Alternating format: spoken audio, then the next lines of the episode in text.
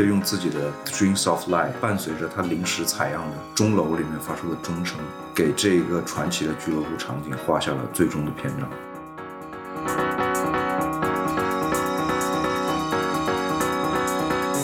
革命性的艺术取决于它在多大程度上彻底改变了我们的思维和想象力，推翻了我们先入为主的成见，并激励我们做出改变。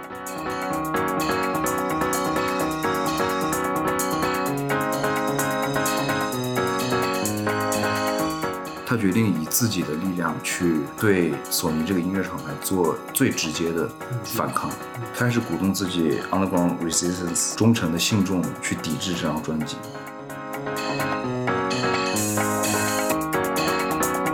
不幸的一件事情就是，虽然这些人每个人的风格是那么的不同，但大部分第二波底特律的 artists 却做了一样的选择，那就是离开底特律这座城市，这座给了他们非常强硬的激励和关注未来的声音这样的一座城市。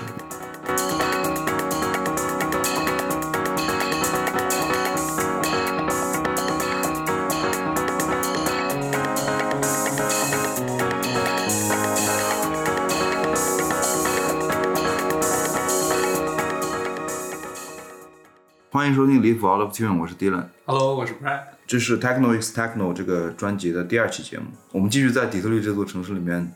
去探索更多的 Techno 之声。在节目开头的时候，你听到的是来自 Derek May 的 Strings of the Strings of Life，就是对他那首 Anthem 级别的歌曲做了一个重新的改编。上一期我们介绍完了 Detroit Techno 的三位先行者，也就是 Belleville Three，我们把故事收在他们带着各自的厂牌驻扎在这个 Garryo Street。后来被人们称为 Techno Boulevard 的地方。其实与此同时呢，底特律的夜生活也出现了一点起色。非常非常传奇的 club 叫 Music Institute，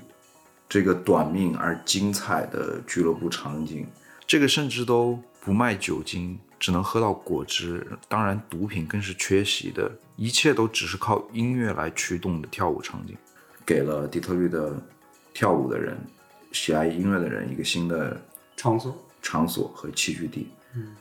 而 Derek May 就是在这里的长期的 resident DJ，就是驻场的 DJ。这个俱乐部仿佛把这个城市的夜生活带回到我们上一期节目里面讲的那个 click 时代黄金时期的那个那种舞池的阶级啊、种族、性取向都不是问题，都不是问题。这带来的隔阂都在舞池里面被抛弃的那样一个所有人都投入在。音乐和用身体去跳舞的这个时刻，嗯，一个后来对一个所有人在他们所有人的印象里面都极为美好的时期，也是经常会看到他们不断的去缅怀和回忆那个地方。但是这座城市其实没有这样的基础和没有做好这样的准备去维系这样的一个新兴的，相对来说比较 sophisticated 这种更有。文化属性和更时尚前沿的跳舞场景，就单靠这个城市的那个定居者或者常住人口，嗯、没有办法去对 sustain，没有办法去维系它的长久的运营。嗯、Music Institute 运营了仅仅十八个月之后，它就 shut down 就关闭了。而根据 Derek May 他的说的，他作为那里的 resident DJ，对于他们这些人来说，这仿佛是一个最好的安排。引用他说的话，就是我认为一切都在正确的时间错误的发生了。就这个地方没有持续很久，因为它就不应该持续那么久。然后这三个人他们的艺术生涯，也就是在他关闭的这个时间，慢慢的开始起飞。他说他们充满了潜力和能量，渴望去释放、去表达，但是其实他们不知道怎么做，他们没有一个标准，但同时也没有限制，他们就只是放手的去做了。所以他们在那一段时光里面得到了最新鲜、最好的。那一个时刻，嗯，对。而最终在这个 Music Institute，它最后的一个夜晚的时候，Derek May 作为这里的统治者，作为这里最受推崇的 DJ，Yeah，他就用自己的 Dreams of Light 伴随着他临时采样的钟楼里面发出的钟声，给这个传奇的俱乐部场景画下了最终的篇章。嗯、所以我们刚刚对放的就是这首歌，有标志性，嗯。但就是在同时，在底特律和本国的市场里面，这帮 techno artists 看不到什么出路，看不到什么新的场景可以突破的时候，在大西洋的另一边就是咱们现在所处的这个地方，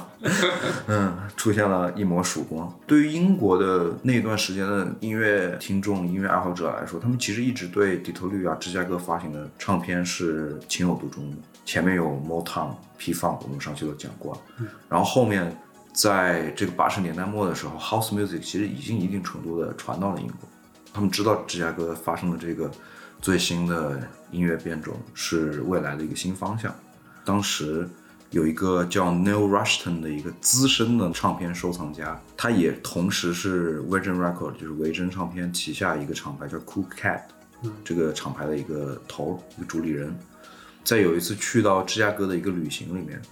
他第一次听到了底特律 techno 的声音，了解到了这个场景。首先，他是结识了 Derek May，然后又通过 Derek May 认识到场景里面更多的音乐人。嗯，然后他们就觉得我们应该一块做点什么。首先，Derek May 其实是后来跟着他回了一趟英国。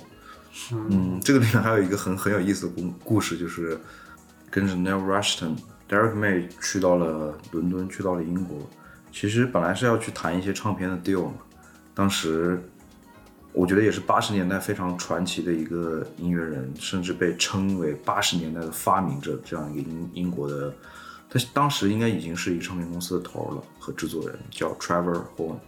他当时已经看中了 Derek May，想要去做一个主流的公司厂牌，去签 Derek May。本来一切东西都谈好了，谈到了一个 deal breaker，就是让这个签约。到了一个僵局的时候，就是他说我要让你上那个英国的节目叫 Top of the Pops，就是辛爽强也上的那个特别傻的。后来，呃，不能说他特别傻，其实是一个 BBC 的节目，就很正式。然后每个新乐队都会上去露一点。对啊，嗯。然后 Derek May 就说：“我才不要上那个傻逼东西。”然后 Trevor Horn 跟他说 g r a f t Walk 上过那节目。”但 Derek May 说：“我不管，我还是不上。”然后最后这个 Deal Record 就没有谈拢。但就是在各种两边共同的努力之下，从 Neil Rushton 当时所属的 Virgin 旗下这个厂牌就做出了第一张让底特律 Techno 走向全世界的一张合集，它的名字就叫做 Techno The New Dance Song of Detroit。嗯，也正是这张专辑让我们上期放到的那个 Inner City 的 Big Fun 一下子打到了英国排行榜的前十，然后就借着这个合集的机会，所有人都知道了底特律现在正在有一个新的。颇具未来感和科技感的一个电子舞曲的声音。嗯，其实很多时候，我觉得英国都是作为一个，尤其二战之后，作为美国流行文化的一个，就是对于欧洲市场的一个那种叫港口。对，没错，就是对你先辐射到英国了之后，英国人会慢慢把这个带到欧洲去。但其实虽然说《Inner City》的那首单曲。在英国造成了一个土榜的效应，但我觉得整体来说，在在伦敦整个的瑞舞场景已经颇见雏形。而他们当时正在沉迷的那个曲风叫 Acid House，嗯，就是我们之前在纽欧的那期节目也讲到过了，是吧？那个从 Balearic 伊比萨小岛里面带来的一个非常迷幻的声音。正像 Brad 说的，英国是作为一个美国文化走到欧洲这样的一个港口，借着这波风潮。Techno 底特律的 techno 音乐，慢慢的也辐射到了欧洲，嗯，就是乃至在欧洲一下子就在不同的地方，通过 techno 音乐的启发，很多当地的制作人开始受到了影响，去创造出一些新的流派，比如说比利时有那种 new beat 音乐，荷兰把这个 techno 的声音变得越来越哈阔，有了自己的哈阔场景，还是在英国的境内。虽然说在伦敦它并没有掀起太大的风声吧，但是又来到了英格兰的北部，尤其是曼城还有谢菲尔德这样的后工业化城市，仿佛他们他们体会过底特律人能产生经历过的那些苦难，还有异化的那种东西。我觉得可能有一种惺惺相惜吧，城市之间的，因为他们也都是作为后工业化时代的那种有一种受害者的那种感觉。谢菲尔德倒是最先诞生了自己的独特的音乐场景，这个风格后来被人们称为叫 Bleak Techno。呃，本来这期咱们是讲底特律的嘛，但是我觉得这个里这个时候一定要放一首这个场景里面的一首歌，而它背后有非常多的故事。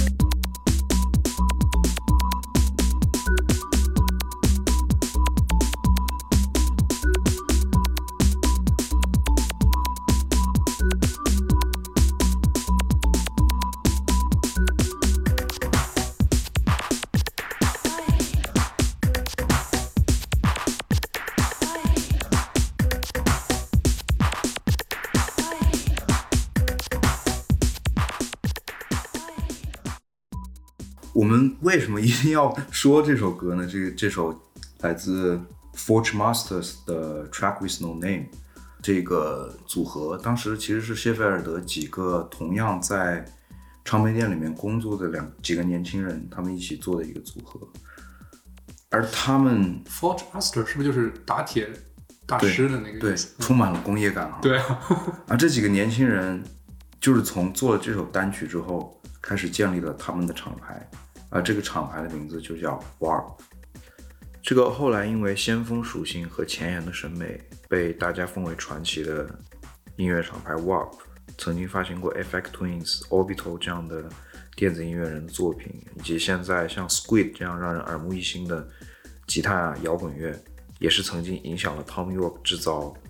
Kid A 这张专辑的灵感来源，而他们的起点全都归结于几位创始人受到底特律 techno 的影响，并决定开始自己制作、发行自己的音乐作品。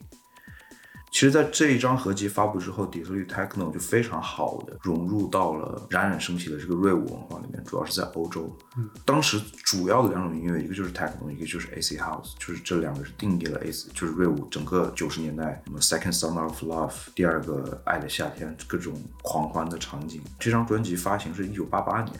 到一九九一年。这三年之间，techno 融入到了风靡整个欧洲的瑞舞文化之中。它获得广泛受众的同时，也在音乐上发生了一些变化，甚至可以说是变异或者误解。因为在那个场景里面，人们往往追求的是那种快速的、直接的快感，往往底下跳舞的人也通常有服用各种药物。但其实对于底特律当时的那个创造 techno 的环境里面，毒品啊、药物其实是一直不沾边的东西。是吗？嗯，就是这个 techno 音乐里面的复杂度还有层次感，有那种亲密的来自于人类跟机器结合的那种灵魂乐的和 funky 的传承，也在慢慢慢的变弱。嗯嗯，在这个时候，他们就决定坚持自己的审美和理念，哪怕是转移到更加偏离主流视野的地下。然后这个时候正好是咱们之前提到的这三巨头，他们已经在英国还有欧洲获得了广泛的成功，他们日程里面。挤满了可能各种 club 的 residents 要去各种地方巡演，他们在自己本土经营的厂牌就没有那么多精精力和时间去管了嘛，也更少的去做厂牌方面的事情，也更少的去发掘新的艺术家。嗯，然后这个时候呢，就到了他们的后辈，就是我们所说的底特律的 second wave，得到了前辈的感召，然后同时他们也感受到，在这个 techno 音乐在欧洲的这个语境里面发生了一些。他们自己不想看到的变化，然后他们就开始寻找自己的声音。他们也各自建立了自己的厂牌，一个厂牌往往就代表着他们自己特定的形式风格、音乐风格。后面很多音乐人在这个地方发行的音乐都带着他们自己厂牌的烙印，就一个自己的帮派嘛，这样的感觉。对，那我们就开始讲一讲底特律的 Second Wave 这一批的音乐人里面最有代表性的一些音乐家，还有他们自己各自的厂牌。第一个要提到的就是一个叫 Carl Craig 的人，他的音乐生涯其实他跟 Derek May 的关系非常不错，他有点像 Derek May 的一个 prodigy，嗯，就一个学生的这种感觉，门徒，门徒，没错，门徒。他最早接触 techno 音乐也是受到了 Derek May 后来自己的电台的节目，他是听到 Derek May 在节目上放的音乐，开始对这些东西感兴趣。在发行那张合集的时候，Derek May 其实在那张合集的身份是叫 Reason Miss Reason 的一个组合。合集发表了之后，Reason Miss Reason 也到了英国去做各种巡演，而 Car Craig 就是作为 Derek May 这个组合里面的一员，跟随着 Derek May 到了伦敦。然后在伦敦的这个一段时间里面，当时他我记得他好像有一个伦敦也是一个音乐人的一个女朋友，嗯，然后他们就住在一起，但好像就是 relationship 方面的一些问题，他也经常被赶出来，然后就在这个各种。一些夜店的表演里面，他认识了英国的一个非常有名的音乐人叫 Mark Moore，然后这个人对于 Carl Craig 有一种 mentor 的那样的感觉，所以他有两个 mentor，一个是 Derek May，一个是英国的 Mark Moore，他是一个在整个夜店场景里面的一个先行者啊。根据 Carl Craig 的回应，Mark 对于他来说的影响是非常非常广泛的，因为 Mark 就是了解各种音乐不同时期的那个场景，有点像 Renaissance man。就知识特别渊博，什么都懂。嗯，对，Renaissance Man 一般就是文艺复兴时期的那种人嘛，你可以想象达芬奇他什么都懂，什么都有自己的见解。他也在英国接触到了很多不同的音乐场景和风格，然后他慢慢的就铸造了他自己也成为了这种 Renaissance Man 的一个基础。我觉得他是底特律 Techno 里面最具有那种折中主义的一个音乐人，他打破了。很多底特律最早的那一批人，他们接受灵感的那些种类，从更多更广泛的音乐里面去吸取灵感。嗯，有时候知识多的人是这样的。嗯，他是一个很难去用一种音乐风格概括的一个音乐人。结束了这次英国之旅，他回到老家之后呢，他一开始就以 BFC 这个艺名，就是开启了 Derek May 他 Transmat 厂牌底下的一个分支，叫 Fragile 的一个第一张发行的唱片，就是他的 BFC。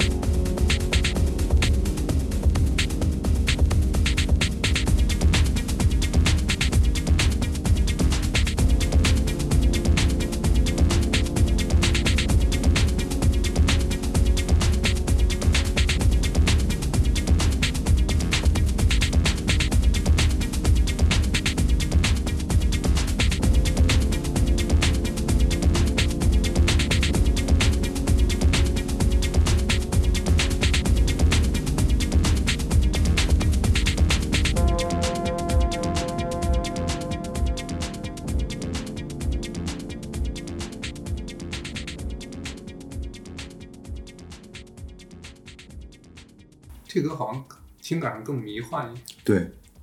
没有那么激烈，因为他自己也有提到，给他影响的包括甚至 Brian Eno 最早做氛围音乐。你就说你这歌，你现在去一个夜店听，听这我觉得这个是很很很时尚的，完全可以放在现在的夜店或者哪怕不是在夜店那种 lounge 里面，对，你可以放那种，嗯，因为它很氛围感，它不一定是一个非要在舞池里面才能够去感受到它魅力的作品。对，然后他还同时有一些其他的艺名，包括 Psych 啊，然后继续在 Tressmat 旗下去做发行，但同时他也很明确的有着有着自己的志向，就是他也要做自己的厂牌，嗯，然后就跟一些其他的合作者在自己的家里的地下室里面去做更多新的尝试，同时也开始运营了自己的厂牌，叫 Retroactive，以及后面的 Planet A。刚刚在听那首歌的时候，我们也聊到他的音乐在往往同样是以鼓的节奏做一个驱动的同时，他非常注重旋律化的表达以及氛围的营造。然后我觉得。在他在自己的厂牌发行的第一首单呃第一首 EP 里面的有一首叫 No More Words 的一个歌，就逐渐能看到他自己越来越得心应手的去糅合了很多其他音乐元素的 techno 作品。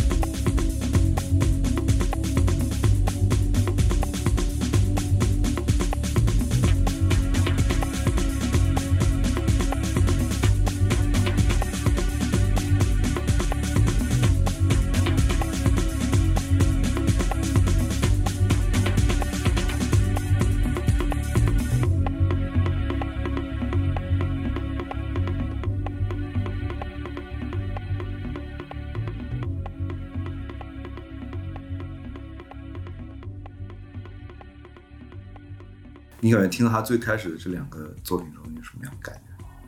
是我想去，比如说一个就是喝酒的时候愿意听听到，可能就没有那么强的攻击性。对，但其实是这样，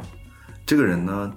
刚不是说他有很多属性的艺名吗？嗯，仿佛他是把音乐，就他不同的人格在做不同的音乐。对，有一种这种感觉，就仿佛他把自己对音乐上不同的诉求放在了不同的艺名里面，去给他做了一个归档。然后你刚刚看到的是他这一面，然后他，比如说他有一个艺名叫 Sixty Nine，这叫六九，他自己的形容，他就是他觉得他那些是 crazy shit。然后他还有各种各样的不同的艺名，比如说他在 Paper Clip People 这个名称底下发表的作品，主要就是那种回顾 disco 那种感觉的作品。然后甚至他还有一个类似于乐队化编制的一个叫 Inner Zone Orchestra。发表那种非常融合各种电子音乐、爵士乐的一个抽象的作品，甚至它里面还有一个 MC，还有一个 rapper。嗯，对，啊，就像你刚才说的，他是一个其实涉猎很广的人，涉猎非常广的一个人。就他什么风格都想试一下，也其实也都喜欢。对，也都喜欢。他就是有仿佛有着那种用不完的灵感，因为他摄取灵感的方式也非常的多元。虽然他说自己是一个更喜欢那种 track oriented，就是做那种短的精悍单曲，或者说做一些小的 experiment，然后给舞池或者给一定特定场景下去播放的那种曲目。但是他的两张全长的专辑都非常的丰富，而且有着非常成熟的概念。其实这个在整体的底特律 techno 这些音乐人里面还是相对来说罕见对，它有很浓烈的那种叙事感。呃，比如说他的第一张专辑其实是发表在欧洲的一个厂牌的，叫 Land Cruising。呃，我们挑一首里面的歌吧，就是我觉得是我当时听到就觉得有点封神的那种感觉的一首歌，就之前也给你们听过，叫 Science Fiction。我们直接跳到比较后面的地方。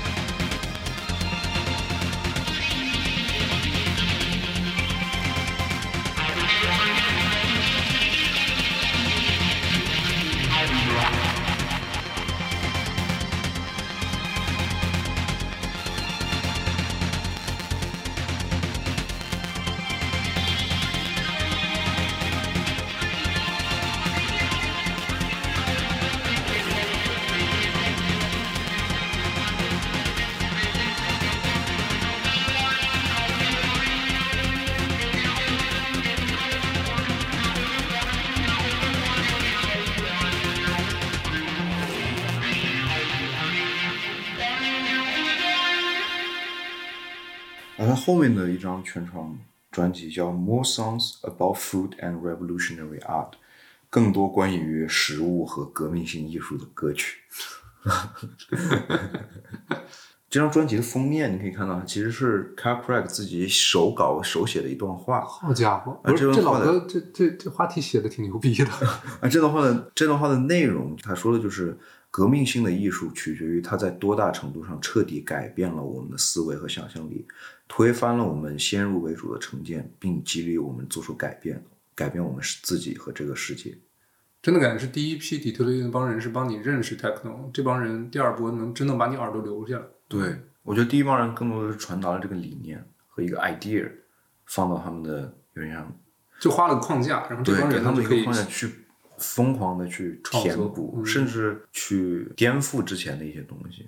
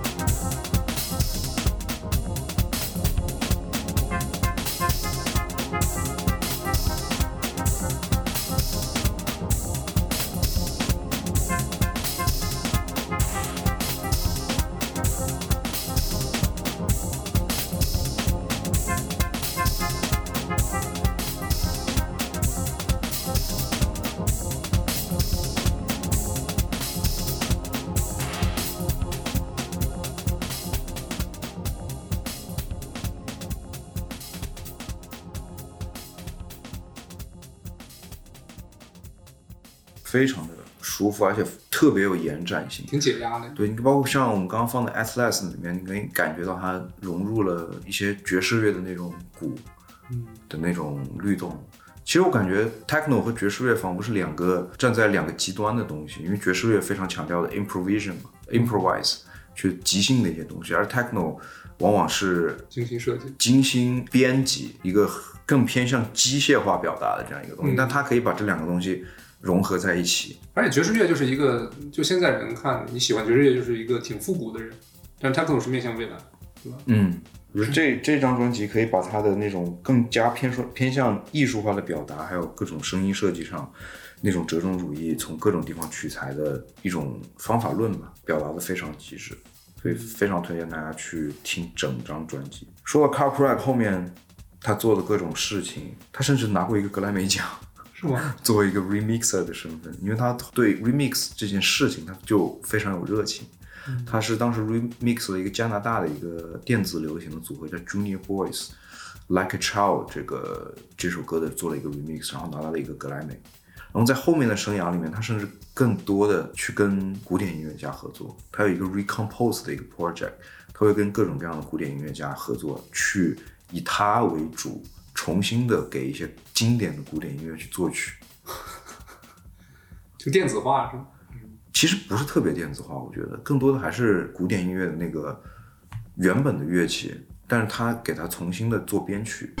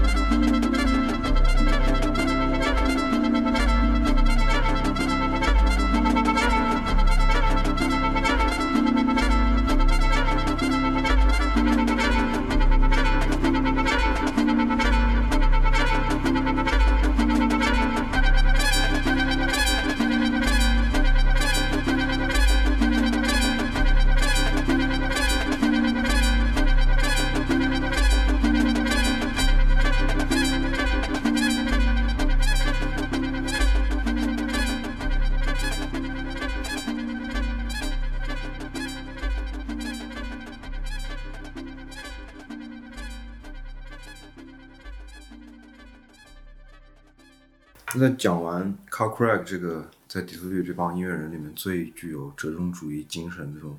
Renaissance man，那我们就接下来讲的是下一个在底特律音乐里面那种死硬派，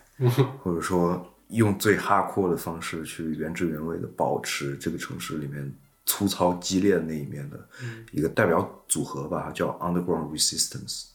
我觉得 Underground Resistance 它既是一个组合，也是一个厂牌，一个唱片店。甚至慢慢在后面已经变成了一个文化的符号了。首先，关于他们说的这个 underground 这个词，我觉得在九十年代之前，underground 形容的就是那种，包括我们现在也经常说 underground 嘛，underground 地下乐队啊，常说 rapper，yeah。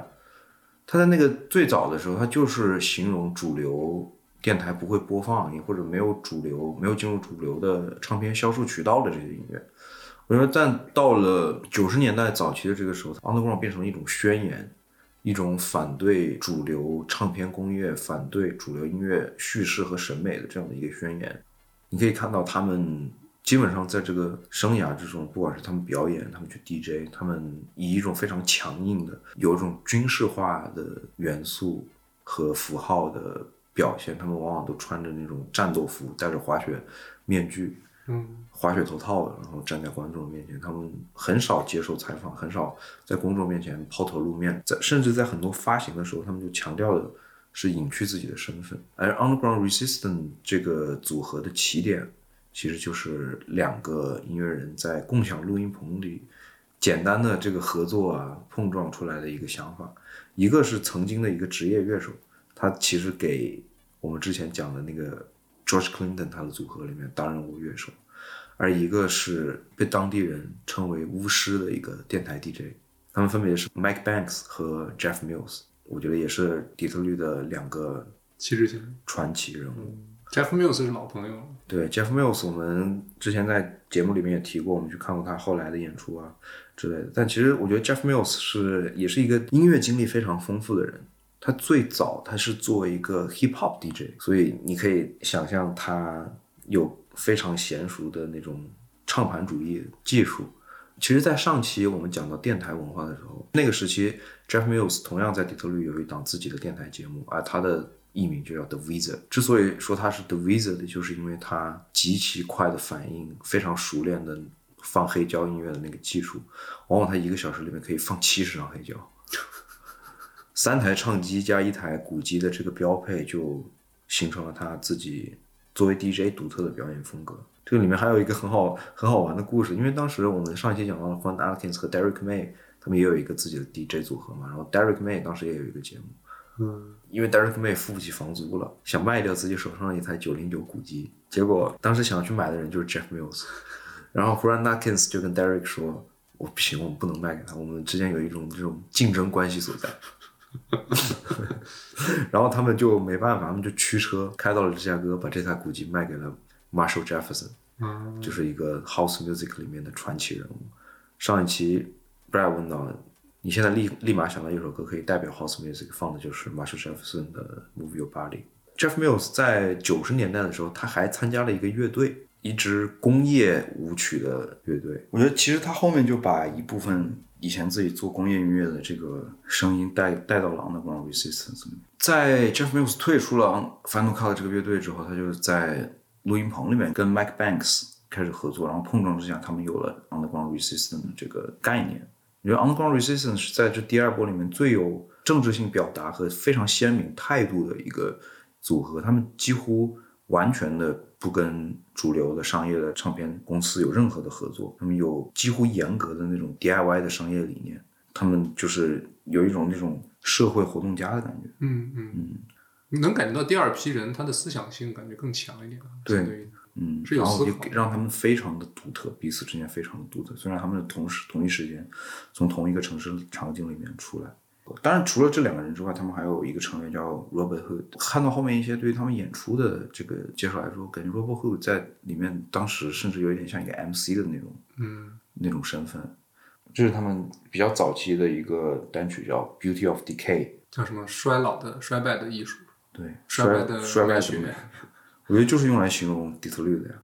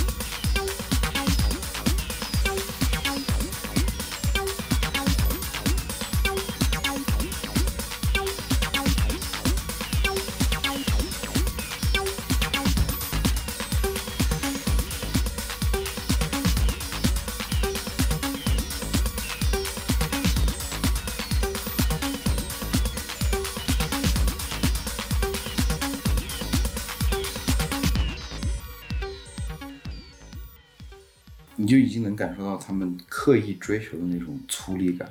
有一点低保真。然后 Jeff Mills 又带着他自己工业音乐的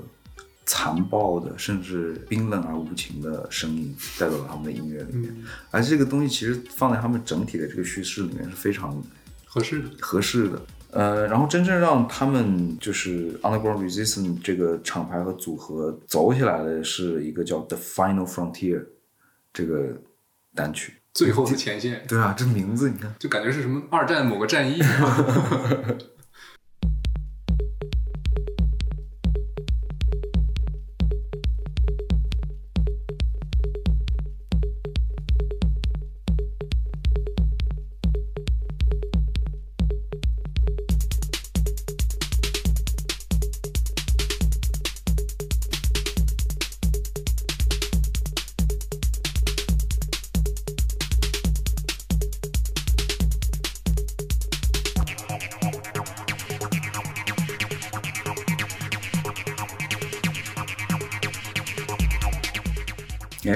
这个声响，就是这个声音就代表着 acid 酸性其实他说的是 TB 三零三这个合成器里带来的一个 baseline 声音，包括 AC House、AC Techno 都是从这一个器械里面，这个音色？这个音色得到了 AC 这个名字。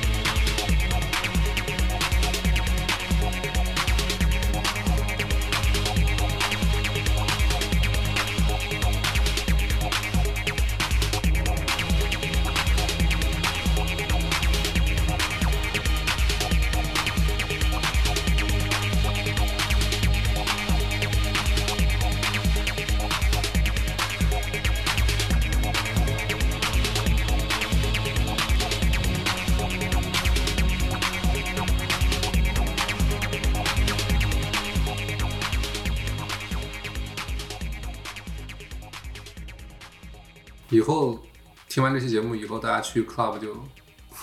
感觉更能听懂了，不是单纯的蹦。我觉得他们的音乐不光只有这种暴力激，就是这种以暴制暴啊，这种粗粝的感觉。他们其实有一张专辑是他们几个人开创了一个艺名叫 X 杠幺零二，他们做了一张全长的专辑，叫 Discovery the Rings of Saturn，发现土星环。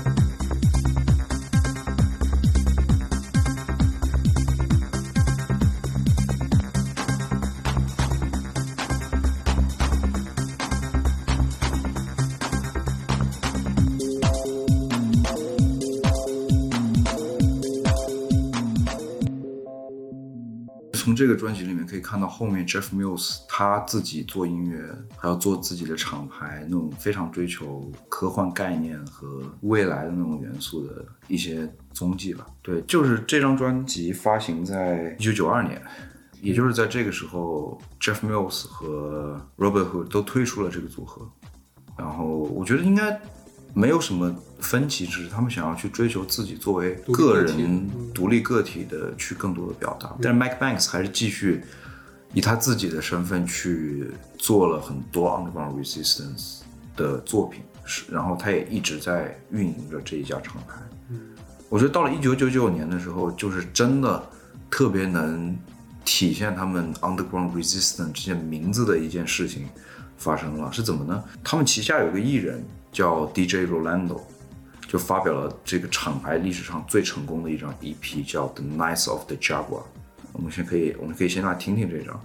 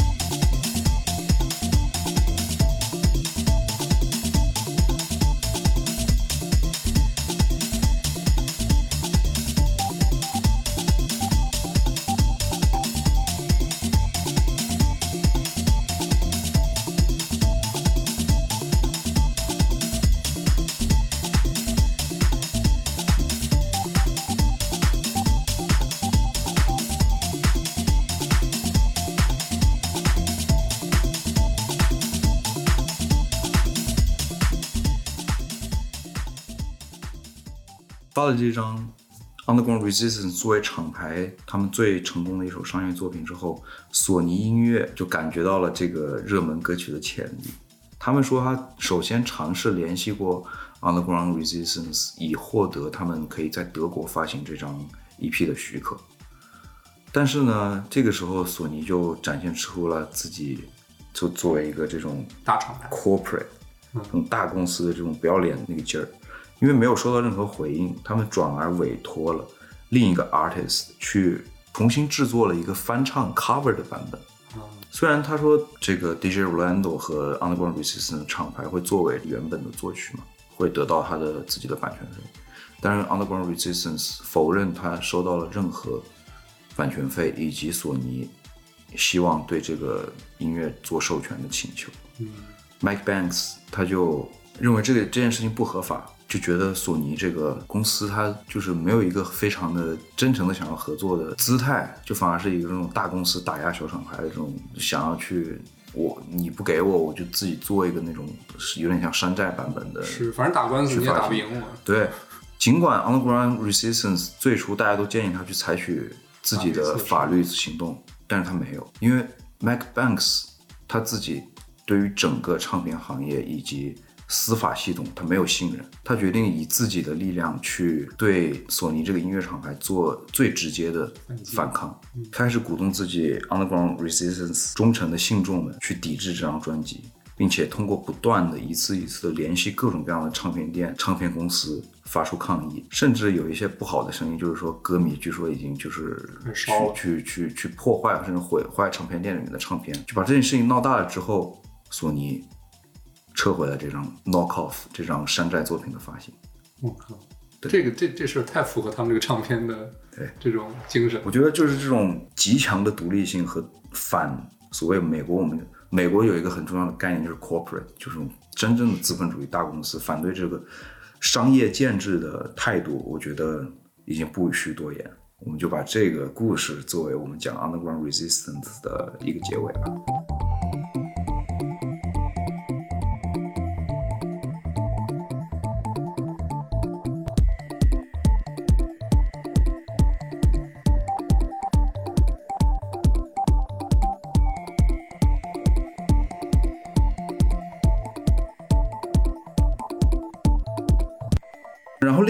得在这个时期不得不提的厂牌就是 Richard Hawtin 和他的 Plus Eight。Richard Hawtin 很大程度上是 Techno 整个圈子里面最大的明星之一吧，现在最大的一个对，即使在现在，就是 Richie Richie Hawtin 他算不上是底特律人，他其实是个英国人，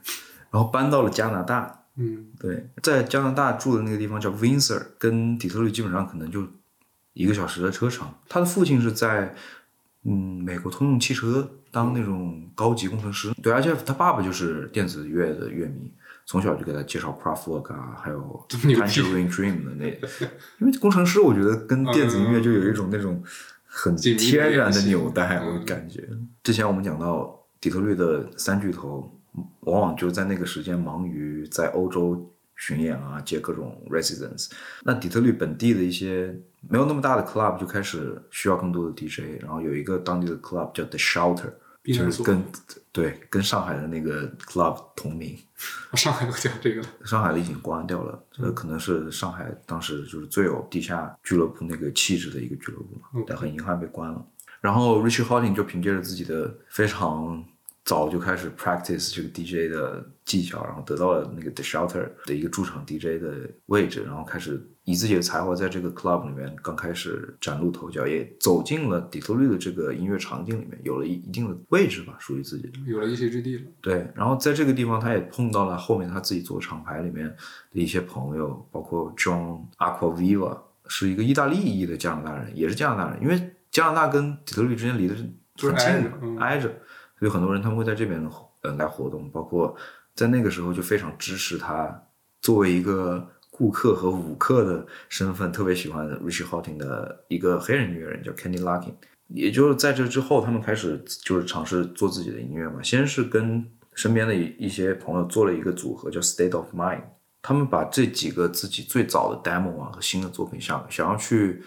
那三巨头的厂牌里面去碰碰运气，看能不能得到发行嘛。但是他们试过了 Transmat，就是 Derek May 的厂牌和 Juan Atkins 的厂牌，但往往要么就是他们太忙了，要么就是对他们做出来的作品没有那么大的兴趣。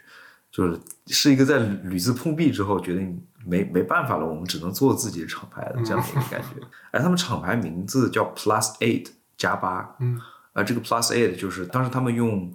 黑胶机来放音乐的时候，那个 fader 就是用来调那个唱片速度的最大的，就是你只能做到加、加八，就是最快的那个速度。对，可以加最多就是做做到加八，也就是说，聊到现在，之前聊到那些音乐人其实都是黑人，这是第一个白人。对，没错。嗯，之前所有人都是黑人，Richie Hawtin 还有他的伙伴，像呃 Daniel Bell 和 John Aquaviva，他们是第一个进入这个场景里面的白人。嗯嗯，自己的厂牌发行的前两张专辑都反响平平，但到他们发行的第三张，也就是 Cybersonic 的一首单曲叫 Technarchy，一九九零年的时候，让这个厂牌真的崭露了头角。这个其实就是 Richie Hawtin 和 Daniel Bell 的一个组合。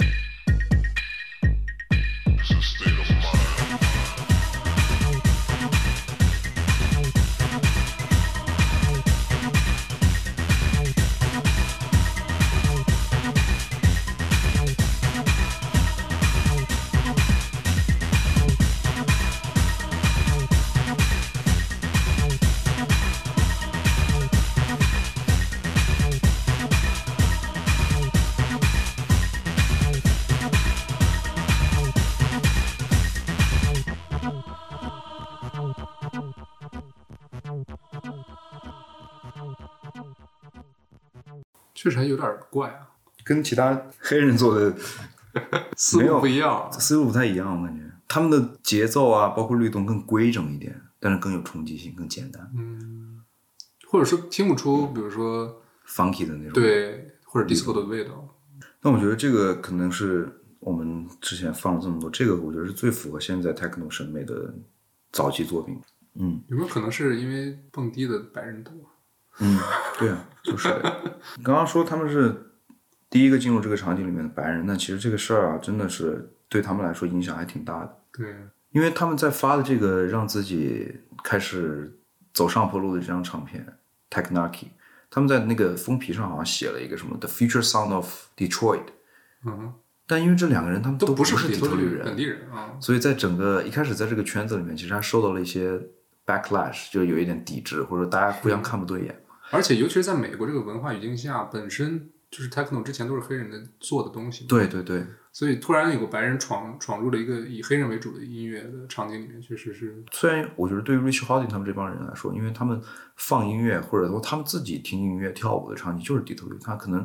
因为确实隔得也不远，他们就把自己当成这个城市场景的一部分，我觉得也可以理解。嗯嗯，但是只是就是他们这个非常强的宣言，是感觉可能有些人就觉得你在蹭底特律热度，不管怎么样吧，这张专这张唱片确实让他们就凭借自己的质量，嗯，让他们有了一定的名气。黑红也是红，嗯 我觉得其实没那么严重，就是多少可能对于一些厂牌之间会有点互相看不对眼，但是也是那种不打不相识的感觉嘛。对我觉得拎得清的人其实不会太在意，比如说这只是就是我觉得就是他们自己，他又说自己是 Future Sound of Detroit，就是有一种非常不可一世的那种感觉。对对有点狂了，因为其实我觉得大部分底特律的这些制作人都非常的谦虚，嗯，非常的低调的这样的一个形式作风嘛。就是你看他们采访的时候那个状态，对啊，嗯。对，包括他们自己做事的方式，就是一个非常，因为尤其是我感觉第二波里面大部分都非常草根的那种，是，包括其实整个这个夜店文化就是那种抛开种族、性别或者是性取向的那种文化的场景。嗯，包括你他们去黑那个欧洲演，其实绝大多数也是给白人演。然后在这张专辑成功之后，他们就是一鼓作气吧，他们也感受到多少对于这些当地这些音乐人并不是那么待见他们，然后他们就开始往欧洲那边合作，签约了一个荷兰的制作人叫 Speedy J，然后甚至到后面他们还会第一次把日本的 techno 制作人带到了世界的舞台上，然后在一九九一年，他们迎来了自己的第二个。巅峰时刻吧，我觉得可以说，他们他们也发行了一张自己厂牌的合合集，叫 From Our Minds to Yours，让我们和你思想连通的这样的一个。对对对，是这个意思。Yeah，这个名字到现在还是经常被 Rich Houghton 拿来做自己的一些音音乐节的名字，音乐办的演出的名字。From Our Minds to Yours，可能他就很认同这个这个让我们通过音乐让我们之之间的思想去产生一些连接的这个概念，对他来说是一个很重要的概念。然后这张合集里面，如果让我选出最喜欢的歌，我会选 Kenny Larkin 的一首歌叫《Manic Man》。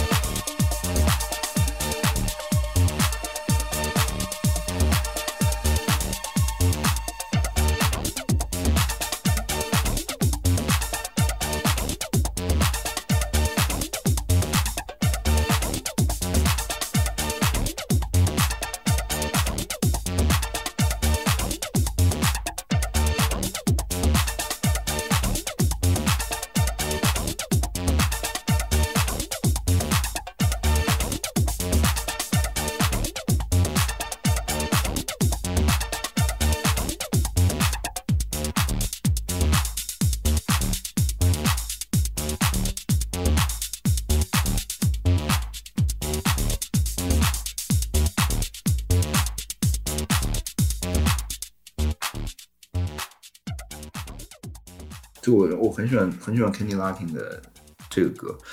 因为 Kenny Larkin 这个人，我感觉在他当时那个时候是没有得到太大的 credit，就觉得是一个很低调的一个制作人。但是我之前前段时间关注他 Instagram，在 Instagram 上巨逗，就是一个黑人大叔拍各种段子之类的，特别有意思的一个人。活活明白，嗯，活明白了。然后我们继续讲 Cybersonic，刚刚也讲到荷兰，也就是在这个时候，他们去了一次在荷兰演出的时候，Cybersonic 的两个人 Richie Hawtin 和 Daniel Bell，他们放了自己的一首歌叫 Trash，OK，下来听听这首歌，这是一首非常重、非常快速、高能量感的音乐。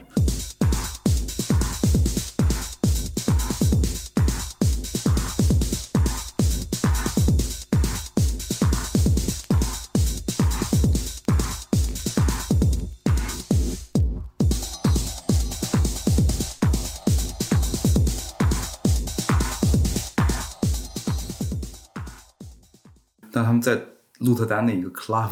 放这首歌的时候，他们看到那些底下那些跳舞的人，就是那种明显就是可嗨了的那些足球流氓，跟着跟着他的那种音乐去喊一些各种带着种族主义的口号，然后给这两个人看惊了。他们逐渐的意识到，多说我觉得多多少少有点被吓到吧，然后就有点像就是艺术家看到了自己的作品被挪用那样的一个一个感觉。嗯，然后他们也渐渐的意识到，就是他们最开始作为 Cybersonic 做的。这些非常机械感、高速度、高能量的 techno 音乐，在他们后来的艺术生涯里面回看，就觉得这个时候做的音乐多多少少有点缺，有点傻了。就是虽然是他们喜欢机械感的音乐，但是他们那个时候的编排可能觉得有点太硬，或者太僵硬，或者太呆板了。然后也就是在这个之后吧，一段时间，Cybersonic 这个当时给 Plus A 带来巨大成功的组合，也两个人就慢慢的解散了。但是 Richie Hawtin 在这个之后，他开始了自己非常漫长的对声音探索的一个生涯。在后面，自己以不同的艺名，包括 Plastic Man，这是他非常有名的一个 project。他做的音乐开始慢慢的走向更慢、更有氛围感、更 deep 的 techno 音乐，然后也有一部分去真正的、完全的去把之前我们讲的那个 AC sound 用在 techno 里面。嗯嗯。嗯就挑一首吧，挑一首 Richard Hawtin 后来的作品。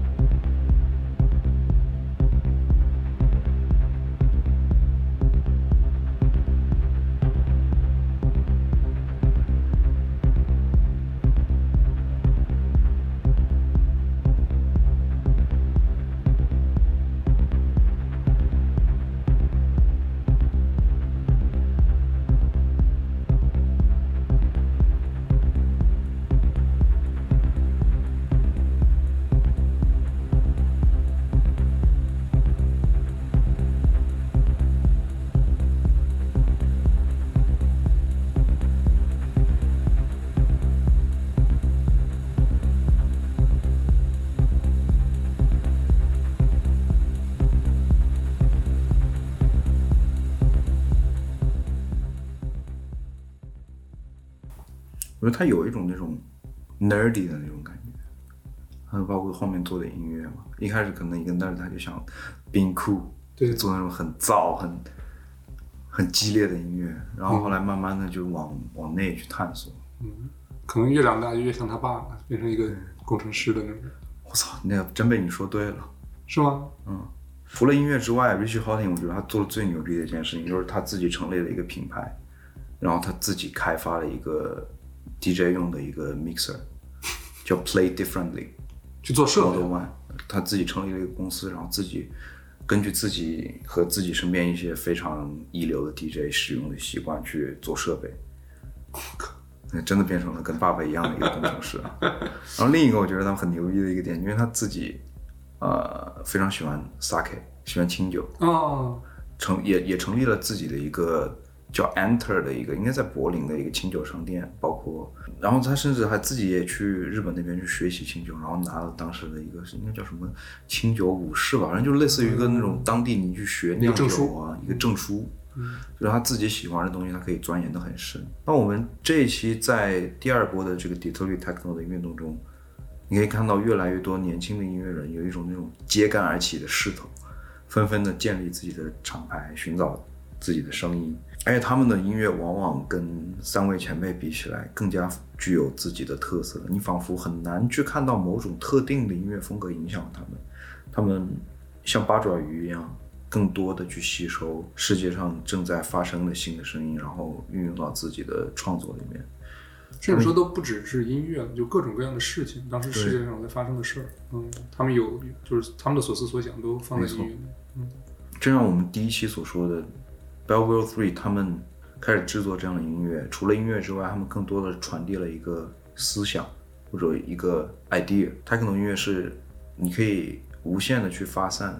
无限的去融合，充满自由和创新的这样的一个音乐。今天讲到的这些人，大部分至今也是 techno 音乐圈最有号召力的 DJ 和 producer。他们有的人凭借自己的一己之力，在这个 techno 音乐圈里面建立了一个新的风格，或者说有的人把这个场景带上了更大的舞台。但我觉得很不幸的一件事情就是，虽然这些人每个人的风格是那么的不同，但大部分第二波底特律的 artists 却做了一样的选择。那就是离开底特律这座城市，这座给了他们非常强硬的激励和关注未来的声音这样的一座城市。有的去了纽约这样的大城市，有的把重心放在了欧洲这样的地方。但不管怎么说，到最后，底特律依然是 techno 这个流派在音乐还有精神上的一个家园和圣地吧，故土。没错，即使现在我们听到的音乐可能跟 Detroit techno 变得越来越不同，但你问一个。热爱跳舞或者热爱这个音乐的人，依然会把底特律当做 techno，有点像卖家这样的一个感觉，因为这个地方象征着 forward thinking，象征着这种超前的思想，象征着多元化，也象征着永远把目光放在未来的这样的一个音乐的哲学和精神上，所以他一直被所有人记住。这个可能最开始一切的事情发生都看起来像错误的这样的一个城市，最终成就了这个音乐的。开端，比如我们这期讲到的很多音乐人，他有非常非常丰富的履历和 catalog，就是如果大家感兴趣的话，可以去更多的探索。然后我们下一期，嗯，本来准备离开底特律这个地方，但发现还有一些不得不提的事情和风格没有讲完，不得不提的音乐人还没有在我们这个节目上出场，所以我们可能会在这个地方。再逗留一段时间，然后之后我们把这个目光放到欧洲，放到柏林，以及放到更大的整个世界 techno 音乐的发展历程。我这城市到底什么魔力？为什么能有这么多音乐人出现？太扯了。行，那感谢收听这一期的 techno is techno，来自离谱 out of tune。嗯，希望大家蹦得开心，听得愉快。嗯，我们下期再见。如果想要加入听众群的话，可以在我们的 show notes 里面看到小助手的微信 ID，加他我们就可以拉你进群。嗯。